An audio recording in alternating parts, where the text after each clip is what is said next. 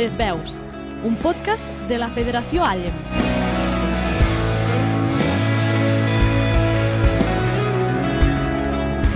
Benvinguts a Les Veus, un programa de la Federació Allem per donar veu precisament a les persones amb discapacitat intel·lectual de les comarques de Lleida, el Pirineu i Aran. En l'anterior i primer programa, el Jaume, la Sílvia, la Sofia, l'Alba i l'Albert ens van explicar els seus projectes culturals i d'accessibilitat i van parlar de les seves inquietuds i de les seves experiències. I també vam tenir com a convidada l'Assumpta Fortuny, coordinadora de la Federació Allem, que ens va explicar la necessitat de treballar per la igualtat, la no discriminació i l'accessibilitat universal com a drets fonamentals per avançar cap a una societat més justa, inclusiva i responsable. En aquest segon programa, les persones que hi participaran ens explicaran quines són les demandes que fan a les persones candidates a l'alcaldia dels municipis del territori de la província de Lleida perquè tinguin en compte les seves necessitats. Allem presenta aquestes demandes dins la campanya Volem, què volem? Volem futur, on les persones amb discapacitat són les protagonistes i en primera persona, a través de vídeos, expliquen les seves demandes i necessitats perquè els alcaldables les tinguin en compte en el seu treball per a la societat durant la propera legislatura i l'Assumpta Fortuny, coordinadora d'aquesta federació Allem, ens explicarà doncs, quines són aquestes demandes que fan des de la federació per a la nova legislatura 2023-2027. Avui a les veus ens acompanyaran també la Sofia Criado, que repeteix el programa, el Carles Pérez, el Jali Mohamed i l'Elisabet Ferreras. Així doncs, comencem.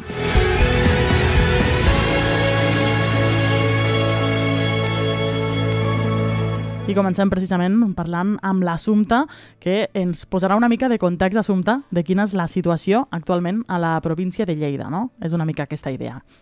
Hola, bon dia, moltes gràcies per aquest segon podcast que fem avui i dir-vos que a la província de Lleida hi vivim uh, unes 34.400 persones amb algun tipus de discapacitat i això representa el 8% de la població de la província. I d'aquestes persones, més de 4.400 són persones que tenen alguna discapacitat intel·lectual, com les persones que ens trobem avui aquí.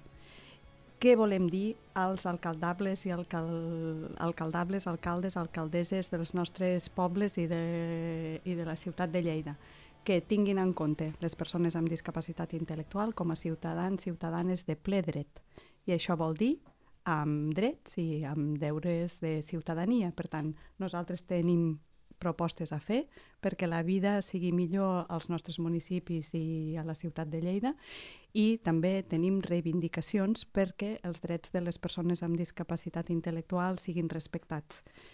Des de la Federació Allem el que hem fet és reunir-nos amb tots els candidats candidates a l'alcaldia de la ciutat de Lleida. Uh -huh. I hem tingut unes reunions tècniques bastant intenses on hem entrat a fons de quina és la feina que es pot fer des de l'Ajuntament de Lleida per mm, prestar suports a casa, per eh, donar feina a les persones amb discapacitat des dels ajuntaments, perquè els espais públics siguin accessibles, perquè els projectes importants de ciutats de Lleida, com pues, eh, reformes del pavelló de vidre o jardineria o eh, el projecte que es faci a les bases, pues, tinguin en compte també les entitats socials i eh, les persones amb discapacitat, perquè aquí es, hi ha oportunitats per nosaltres, hi ha oportunitats de feina, hi ha oportunitats de projectes socials, hi ha oportunitats eh, inclús pues, de tipus cultural i artístic on des de les organitzacions socials i per part de les persones amb discapacitat podem aportar.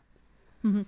Aquestes demandes les heu agrupat una mica en, en quatre grans eixos, no? que vindrien a ser aquests que ens detallaves una, una mica. No sé si hi ha algun d'aquests apartats que consideris que és especialment important o, o que vulguis desenvolupar una mica més.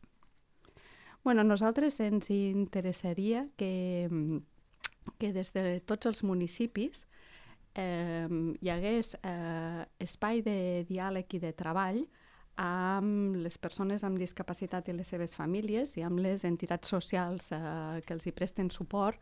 Per què?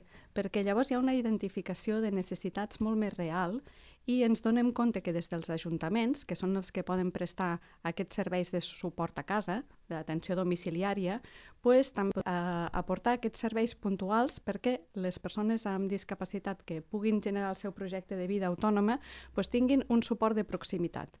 Les organitzacions socials no arriben a tot eh, i no arriben a tot arreu perquè els pressupostos són els que són i la normativa dels serveis a vegades no permet que tothom hi pugui accedir, però eh, des de la proximitat dels de, eh, ajuntaments dels pobles i des de Ciutat de Lleida pues sí que pensem que es poden proveir aquests suports més flexibles i més adaptats a les necessitats de les persones. Clar, perquè precisament en el cas dels ajuntaments, que és l'administració més propera al ciutadà, un dels avantatges que té, potser en una ciutat més gran com Lleida no, però penso en municipis petits, aquesta proximitat eh, també hi és per les coses bones, com per exemple conèixer els casos concrets i que aquests serveis puguin ser doncs, això, el més adaptats possibles als usuaris, no? Sí, exactament. I alhora, tot el que és l'oferta esportiva, de lleure, cultural, eh, pues de actes de cultura popular, perquè tots els espais eh, que tinguin també la mirada de la participació de les persones amb discapacitat i que hi hagi possibilitat d'accedir pues, tant a, a, als actes culturals que es fan als equipaments grans com la llotja o, o l'auditori, com amb tota la participació a la vida de la ciutat, des de les associacions de veïns o, o les associacions culturals. Mm -hmm. Parlaves també d'una altra qüestió que em sembla molt interessant, que és la contractació. La contractació que es fa des dels ajuntaments, amb, suposo que mm, ho deies en el sentit de clàusules no? que, que preguevin, preveguin eh, contractacions de, de centres especials de treball per tal d'afavorir aquesta igualtat d'oportunitats. Sí, a la Federació Allem hi ha 11 centres especials de treball que donen feina a més de pràcticament 900 persones amb discapacitat, la majoria amb discapacitat intel·lectual. Aquí a la taula estem eh, amb companys que ja ho explicaran que hi treballen i el que demanem als municipis és que facin aquesta contractació, en diem reservada, pels centres especials de treball, perquè hi hagi sempre una part de la contractació pública que serveixi per donar feina a les persones amb discapacitat. Mm -hmm. Doncs, eh, si et sembla, Assumpte, anem a parlar amb aquests usuaris que avui ens acompanyen a la taula. Molt bé, moltes gràcies.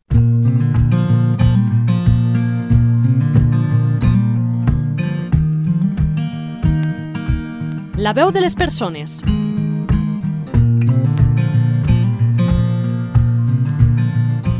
Per conèixer precisament de primera mà quines són aquestes reclamacions que els usuaris d'aquestes entitats eh, que pertanyen a la Federació Allen fan als diferents ajuntaments. Avui els hi demanarem a la Sofia, al Jali, al Carles i a l'Elisabet que ens expliquin en primera persona quines són les seves demandes i necessitats perquè els polítics els donin solucions en la propera legislatura.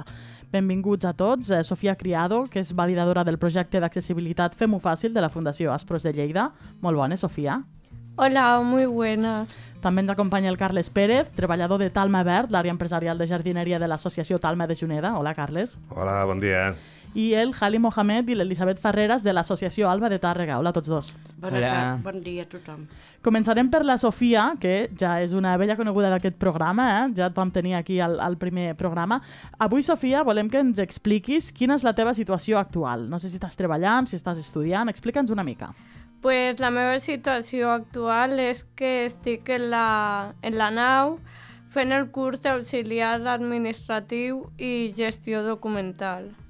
I quines intencions tens de futur quan a formació? Intencions de futur, pues ara al juny, juliol, començaré les pràctiques a Tecnosolucions. Eh, que aquesta empresa, eh, més o menys ens podries explicar què es dedica?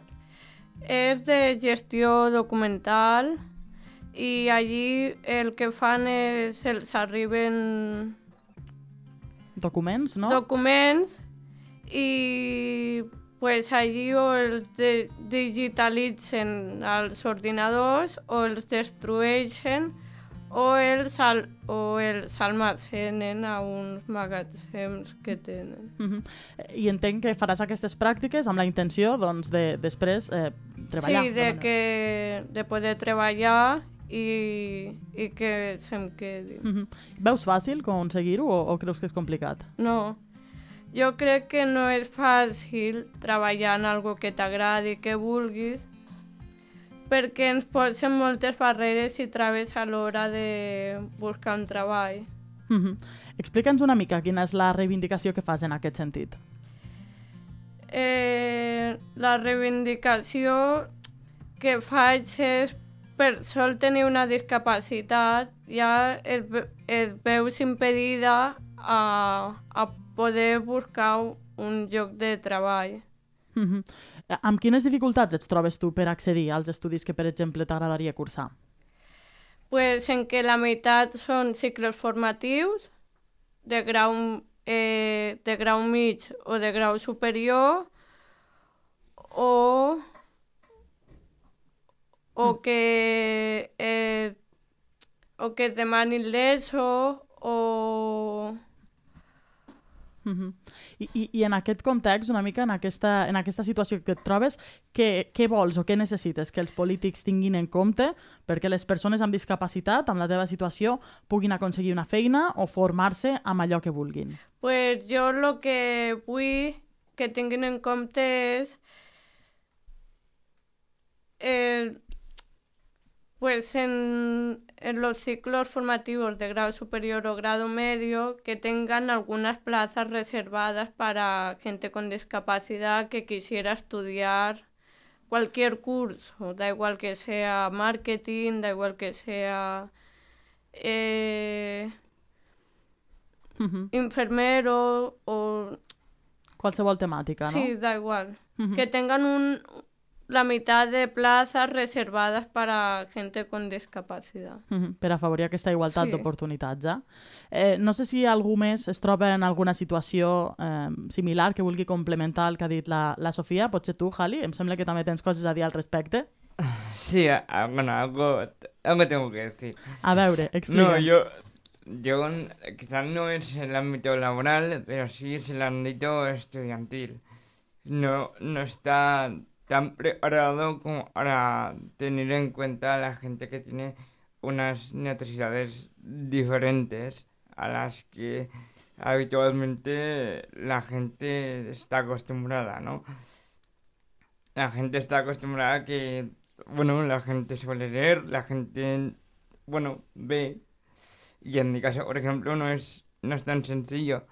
Porque no solo tengo un 94% de discapacidad, también tengo un 90% de, de ceguera, o sea que solo veo un 10%, y luego también tengo una hemiparesia derecha, derecha, que a causa de esto, por ejemplo, el braille que se emplea a la gente invidente, eh, yo no puedo usar, no es tan sencillo, requiere una, un, un cierto tacto bastante delicado. El qual a mi no és, no és tan senzill. Però tot i això, Jali, crec que t'acabes de presentar els exàmens d'accés a la universitat. Sí, así es. Y son complejos, son muy complejos, pero aún así no están lo suficientemente preparados para unas características tan, tan llamativas. Per dir-ho d'alguna manera. Mm -hmm. Creus que faria falta eh, més recursos eh, per adaptar-los a les persones que poden tenir eh, discapacitats diverses, com la teva, per exemple? Sí, claro. No es, o sea, están bastante bien adaptados y bastante bien, pero mm, fal faltan, falta un, un pequeño empujón a nivel por ahí arriba. Que se tengan en cuenta estas capacitats diverses. Uh -huh. eh, Jali, a més, em sembla que tu també tens reivindicacions en una altra línia, perquè fa uns anys que vius de forma independent, amb dos companys de, de pis a Tàrrega, i em sembla que també eh, reclames la, la necessitat del suport a casa en aquest sentit. Sí, no és... No, yo no tengo muchas o necesidades en casa, pero sí que el tema, el tema el, la, el tema de, que no está todo bien señalizado en su mayoría en los edificios, si solo hay escaleras, por ejemplo, el tema del ascensor no está del todo bien señalizado en, muchos ámbitos de, casa, ¿no? Tener que coger un ascensor, por ejemplo, y para subir a un edificio o, o a tu morada, pues no está del todo bien, porque no es, no, no está bien, o sea, no se ve, de hecho. En mi caso, debería ser mucho más grande, hay botones muy pequeñitos, no sabes del todo cuál es. Y el anillo de casa, pues claro, sí, hay muchas necesidades todavía que no están, que no están cumplidas, no? Uh -huh. Jali, explica'ns una mica des de quan estàs independitzat, amb, amb qui vius? Ah, eh, bueno, llevo independizado dos años y tres meses. Vivo con dos compañeras de piso, a las que estoy muy agradecido por todas las labores y, y lo que hacen por mí. Siempre lo estaré, da igual donde esté o si sigo aquí o no sigo aquí. Siempre es de agradecer encontrar gente que esté dispuesto a convivir con tus complicaciones y con tus virtudes. Eh, doncs sí, la veritat és que aquesta, aquest suport no? per part sí. eh, de, de les persones que ens acompanyen és molt i molt important sempre sí, sí. per a totes les persones. A, a, ens explicaves, per exemple, aquestes dificultats doncs, a, a l'ascensor. Hi ha altres necessitats amb les que et trobis en el teu dia a dia, vivint independentment, eh, en les que necessitis suport? Sí, yo, yo, sobre todo las necesidades me las encuentro fuera. No, quizá no tanto en casa, porque ya puedes adaptar más o menos tus necesidades a, casa, ¿no? Que no haya objetos en medio, más allá de, de los necesarios y ya sepas dónde están. Hay ciertas construcciones, por ejemplo, que tienen columnas en las casas. Yo creo que no se debería hacer eso o que un canto de la pared sobresalga de más de lo necesario. Pero más allá de eso yo no encuentro fuera más eh, farolas, eh, semáforos, etcétera, ¿no? Esas pequeñas cosas que tú lo ves, el color lo ves y tal, pero no, no hay muchos semáforos que deberían tener un cierto sonido, sobre todo a la gente invidente. Luego lo, los suelos tendrían que tener algo característico a que la persona que, que es invidente sepa que tiene que pararse y esperar a que suene el, el sonido de poder cruzar en los semáforos o en los pasos de cebra o etcétera, ¿no? no es, ya no es solo el ámbito de casa que también es complejo, esto ya puedes adaptarlo más a tus necesidades, sino yo me encaro más a, a nivel fuera, ¿no? Que no es no está tan clara la cosa. Clar, polítiques d'urbanisme que siguin eh, amables per al conjunt de la ciutadania. Sí, claro. Ahí está aquí la cuestión.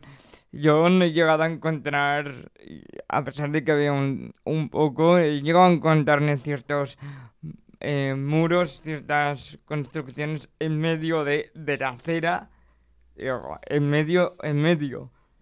Que si no sí. ves un poco, no ves nada, tú te lo comes, ya sea con, con, la cara o ya sea con la cabeza o ya sea con, con lo que sea, ¿no? Y es, es esto lo que yo pido, que si hacéis buenas construcciones que sean o al menos visibles o que no estén en, en medio del paso. També ens han explicat, Jali, que vols anar a la universitat, parlem abans que has fet aquestes proves. Què, què vols estudiar? Quin grau t'agradaria accedir? jo yo, yo es que estoy enamorado de la psicología, de todos sus ámbitos. Me, me, me fascina, es algo que, que creo que también se necesita, ¿no? Tanto gente que, que lo estudie y yo creo que una eh, gente que, que quiera seguir sus sueños, que adelante, ¿no? Y a mí la psicología es, es, es uno de los que de los ámbitos que más me fascina, ¿no? Ya eso, el hecho de, de ayudar a la gente, escuchar a la gente, sus, sus necesidades, ya en ámbito personal, que tengan un, un crecimiento personal, a mí ya me alegra contribuir a, a ese crecimiento. Doncs segur que els resultats de l'examen van superbé, Jali, i que tinguis molta sort eh, amb aquesta nova etapa. Esperemos.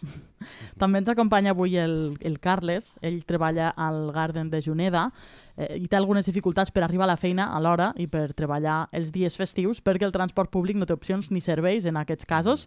Carles, molt bones. Hola, bon dia. Explica'ns una mica quina és la, la seva situació en la que et trobes. Bueno, eh, jo sóc de, soc de la Granadella, treballo al Garden de Juneda, com ja us he dit.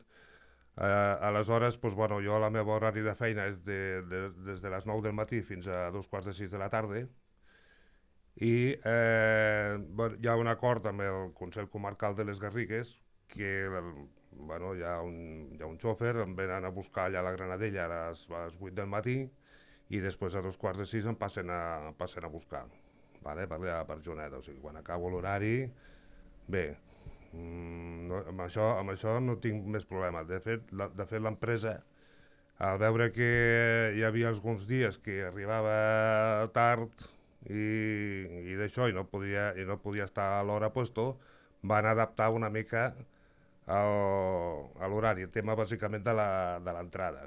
És a dir, uh -huh. que, eh, per exemple, doncs abans eh, doncs, passaven per un altre poble a buscar una, una altra gent i d'això, doncs ara jo ja no hi passo perquè el poble em deixen davant de l'entrada i ja, llavors doncs ja o sigui, ho han hagut de, ho han hagut d'habilitar així perquè jo pogués fer el meu, el meu horari normal. Mm -hmm. A més, també, em sembla que els dies eh, no laborables eh, es dificulta encara una mica més la cosa, eh? Pues sí, perquè jo m'he trobat per exemple, que hi ha companys que els, els dissabtes, pues, eh, jo que sé, va, eh, quedem, a, quedem a Lleida, et quedes a dinar i tal, i jo el dissabte no tinc bona combinació d'autobusos, perquè me surto a les 9 del matí per anar, per anar a Lleida, però després a la 1 ja em torne.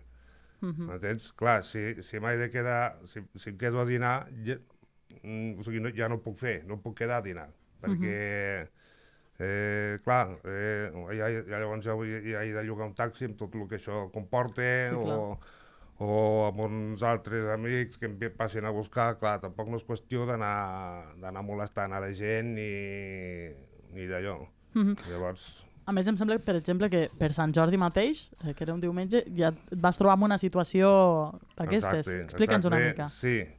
El, el Sant Jordi, que va ser un diumenge, Clar, jo el dissabte abans havia de vindre a treballar, però nosaltres hem de fer una sèrie d'hores anuals i les hem de complir. Uh mhm. -huh. Clar, què, què passa? Que el que t'estic dient, l'horari d'autobusos no em va fatal. Vale? Perquè jo he d'anar des, de, des de la Granadella fins aquí a Lleida i de Lleida cap a, cap a Juneda. Llavors, clar, l'horari em va fatal perquè no, no, coincideixen els, no coincideixen els horaris. Aleshores, doncs, què, què, què és el que hem de fer? Doncs el que et dic, eh, dir-li a algun amic que et porti, en el cas, per exemple, si, home, si per exemple ma germana, que viu a Barcelona, doncs, eh, està aquells dies allà a Granadell, ella em portarà. Però clar, si no hi és perquè altre, té altres plans, tampoc no diràs, escolta, és que mira, aquest dissabte necessito que vinguis des, des de Barcelona, que són 200 quilòmetres, clar. Vull, i, i, clar, i els amics el que jo dic, a mi no m'agrada molestar. Vale? Perquè un amic te farà pues, un favor un dia o dos, però a la que diguis tres dirà, noi, m'entens, no? Aleshores, uh -huh. clar, jo el que reivindico una mica, pues, pues això, que tinguem un, que tinguem un transport pues, assequible, assumible econòmicament i que, bueno, que, que faci tot el possible pues, per, per, perquè, puguem, perquè puguem gaudir, podem fer la nostra feina, podem anar, doncs jo què sé, si vols anar de festa major amb algun lloc, doncs també puguis fer, que no hi hagi problemes d'horaris, vull dir, és això. Uh -huh. La reivindicació seria, doncs, aquesta, eh? demanaries als polítics sí. unes millors condicions, eh, combinacions, eh, facilitats per agafar el sí, transport sí, públic? Sí, sí, sí, que facin tot el possible, que es posin en contacte amb qui, amb qui convingui, amb qui correspongui, però que no es facilitin doncs, eh, a gent com, com a mi o altres companys que, que també estiguen en la mateixa situació doncs, que, doncs, que facin tot el possible per, per, per ajudar-nos en aquest sentit, no? Mm -hmm, perquè a més afecta l'àmbit de la feina però també l'oci, vull dir que afecta una mica és una totes mica les facetes de la vida, és, clar. És una mica de, tot, una, mm -hmm. és, és, afecta la vida laboral, afecta la vida social, Mm, clar, jo, jo també, tinc, també tenim dret a fer la nostra vida social. Vull dir, també tenim ganes d'anar als que ens agrada el cine o a la discoteca o anar a fer un dinar amb els companys i uh -huh. tam, eh, això també ens agradi. Però clar, vull dir, clar, és que si vas de dilluns a divendres, vas, surts de casa, després tornes a casa, ja, ja no surts, doncs, no sé. Vull dir, Sí, clar, clar. El, dre el dret a l'oci ¿Me permiten decir algo? Y tan, y tan que sí. respecto a esto. No, y es, es, algo positivo. Si tienes en cuenta esto después de, de reclamarlo, lo bueno es que eh, abres puertas, ¿no? Tienes más puestos de trabajo, con lo cual el tema del paro se reduce, se reduce un poco más. Claro. Es, o sea, en este caso es una, es una ventaja tanto para la, la persona necesitada y para el trabajador Claro. que, lo, que, que le viene genial, que tiene hipoteca, tiene un, un impuestos ¿no? que, que pagar. Uh -huh. Sí, sí, sí. Sí, sí. Eh, Se'n beneficiaria a més Se'n el beneficiaria conjunt de la societat. Clar, Clar, és, és que és això. Vull dir, agafaria més lloc de feina i... Bueno, Eh, Carles, tant de bo aquestes demandes eh, siguin escoltades. També ens acompanya avui eh, l'Elisabet. Eh, és una noia que li agrada molt, té molt interès, m'han dit, eh, en la política. Eh? Eh, Elisabet, ara ens ho explicaràs. M'han dit també que ets una gran defensora dels drets de les persones, molt reivindicativa, lluitadora, i avui precisament vols reivindicar el dret a vot de les persones amb discapacitat i la necessitat de seguir creixent també en, en drets. Explica'ns una mica, Elisabet, molt bones. Et saludem de nou. Molt, molt bon dia de nou. Com neix aquesta curiositat per la política? Bueno, uh, a veure, uh, tenia el meu germà, el meu germà gran, que, que eh, sempre bueno, es posava amb el bon sentit de la paraula es posaven tots els berenjenales habidos i por haver. Vull dir que amb ell sempre li havia agradat molt. I suposo que part de culpa, amb el, per, uh, o sigui, així posant una mica d'allò, part de culpa seva de que a mi m'interessi doncs, aquest tema, no? I ja de passo, doncs, bueno, uh, mm, la política que, que estem visquent ara, doncs, eh, quasi bé diria jo que és mm, nefasta. mm. no, no ho vull dir gaire fort perquè no sigui cas que, que de llòncies, però és el que jo penso, vull dir, tothom tenim dret a expressar les nostres opinions i les nostres i fer les nostres reivindicacions. Jo reivindico que els polítics es, es posin les piles i facin el que, el que han de fer, no que ho facin 15 dies abans de les eleccions. Una de les reivindicacions eh, més concretes que fas és precisament eh, recordar, reivindicar, reclamar que les persones amb discapacitat tenen dret a vot, no? I entenc que aquest es pugui exercir eh, de la millor de les maneres, en igualtat de condicions que la resta de la ciutadania. I tant. A veure, perquè per posar un exemple en planer, conec una persona que per, per, per causes que ara no venen al cas, ell, eh, aquesta persona no podrà anar a votar. A veure, per quin... Si, ell, si aquesta persona porta tota la vida aquí, per què no hi pot anar? Aquesta és la meva pregunta. Uh -huh. I per què tenen més drets uns que els altres? A veure, nosaltres també, sí, tenim les, uh, tenim les nostres limitacions, però també tenim dret a que se'ns escolti, a que, se, a que dintre del que, de, les, de les possibilitats se'ns se concedeixi el que, el que, perquè tenim dret a caminar segurs pel carrer. Tenim dret a, a pujar amb un autobús segurs. Tenim, tenim dret a anar al cinema sense haver de, de, de, de ostres, hi ha un grau que jo no el puc pujar o no el puc baixar. Hauria, la, crec que els, els, les entitats, o sigui, els llocs públics haurien de ser eh, adaptats, perquè clar, no ho saps mai, tu com te trobaràs? Vull dir, a veure, de moment la, la, la que ho està patint sóc jo, però, però d'aquí una estona qui, qui em diu a mi que no, que no pateixi el, el que tinc al costat? I llavors, clar, ostres, llavors correm i tots a arreglar-ho. Però mentre no, mentre no hi hagi no s'hi vegin implicats els de dalt, ho anem deixant, ho anem deixant, ho anem deixant. Uh -huh. en, ens pots explicar algun cas concret alguna situació concreta, no sé si que hagis viscut tu o, o que coneguis, eh, d'alguna persona que ha tingut eh, precisament aquestes limitacions per anar a votar? Jo, eh, de fet, a, a Targa fa, fa 4 anys, que, 5 anys que hi soc. Vaig marxar i tal. I tenia un amic allà on vivia que anava amb cadira de rodes. Vale? i va haver d'anar a l'Ajuntament de, de, de, de Granollers. Uh, I clar, per pujar les, a, la, a, la, a les oficines i per pujar les, les d'allò, o sigui, havies de pujar unes escales. Uh -huh. I a l'Ajuntament no, hi ha, no hi ha ascensor, a no ser que li hagin posat ara. Uh -huh. I resulta que un dia vam coincidir, perquè el noi no podia anar sol perquè tenia L, i ja estava en fase molt avançada i vam coincidir tots, tots tres a l'Ajuntament. I hi va haver una persona que li va dir, diu, si vols alguna cosa, puges a dalt i ho demanes. I jo em vaig, quedar, jo em vaig posar les mans al cap. Vaig pensar, però tu, a veure, què, què passa, que no hi veus? I encara va tenir la santa d'allò de dir-li que, que feia comèdia. O sigui, ell, ell reivindicava unes, unes millores per casa seva, adaptades amb ell. No? I, la, i, la, I la persona aquesta que, que l'havia d'atendre li va dir que, bueno, que si volia alguna cosa que pugés a dalt, hi havia 25 escales. I ell anava amb cadira. A veure, eh, no sé, penso que, que una mica, una mica, una mica complicat, uh -huh. per no, per no posar-hi un altre nom. Sí, sí, i tant que sí. Eh, vull dir, a veure, jo afortunadament eh, tinc dificultats però encara les puc pujar i les puc baixar les escales. Però una per...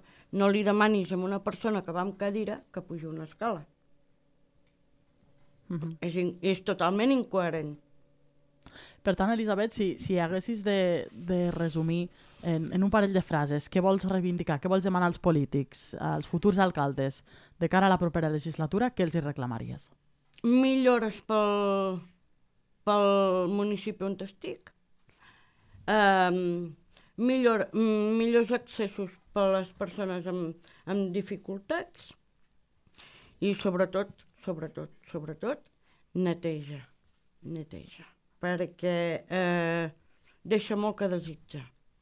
Vull dir, molt, eh, tothom paguem uns impostos perquè se'ns se se'ns eh, es tinguem a gust. Però si surts al carrer i has de vigilar, no et xafar i no d'allò perquè està brut i neteja sobretot. Mm -hmm. Doncs moltíssimes gràcies a tots quatre per compartir aquestes reivindicacions, aquestes reclamacions als eh, polítics, als candidats, als futurs alcaldes dels nostres municipis. Esperem que siguin escoltades perquè això mm. contribuirà a fer de la nostra una societat més justa, que bona falta que fa.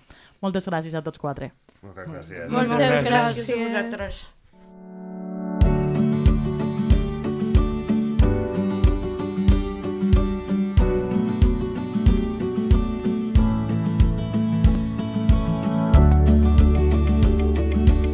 I abans d'acabar, explicar-vos que durant les properes setmanes, a les xarxes socials, a Twitter, a Facebook, en la Federació Allem, preveu eh, fer veure altres casos, més testimonis en vídeo de persones que reivindiquen i fan visibles aquestes necessitats i demanen als polítics del seu territori un futur millor on se'ls tingui en compte. I és que cal garantir unes eleccions en les quals les persones amb discapacitat intel·lectual i del desenvolupament puguin votar en igualtat de condicions que la resta de la ciutadania.